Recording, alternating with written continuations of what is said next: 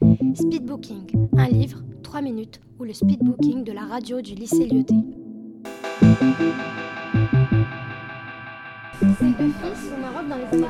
Et son père se retiennent. Alors que d'habitude, il regarde les films. C'était sur la Seconde Guerre mondiale.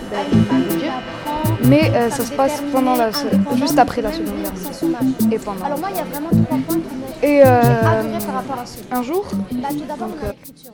C'est un Bonjour, aujourd'hui je vais vous parler d'un livre que j'ai eu la chance de lire et qui se nomme Le jour où je suis partie de Charlotte Bousquet. Pour commencer, de quoi parle ce livre?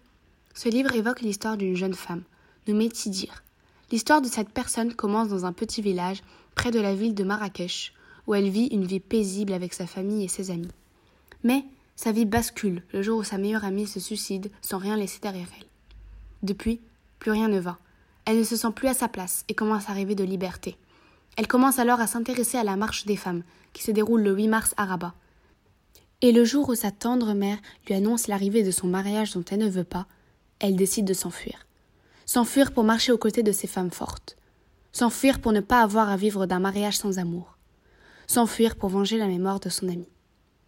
Pour continuer sur notre lancée, pourquoi faut-il absolument lire ce livre? Personnellement, trois raisons me poussent à vous conseiller ce dernier.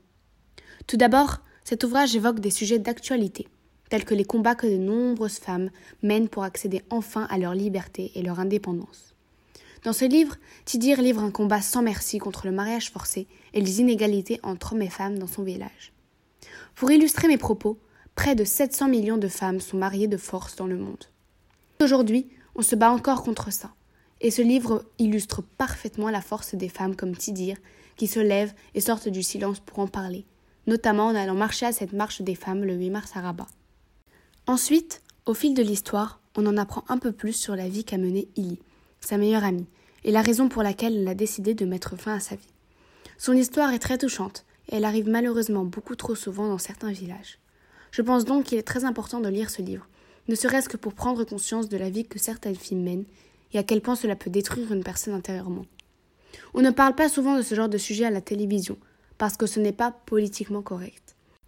Mais il faut savoir ce qu'il se passe autour. C'est pour cela que lire ce livre est nécessaire.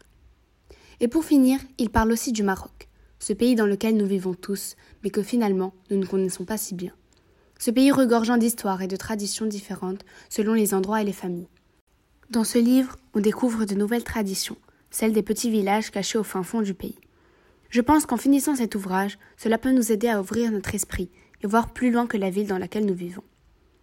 Pour conclure, ce livre m'a apporté énormément de choses, notamment sur le plan moral, et j'espère qu'il en sera de même pour vous.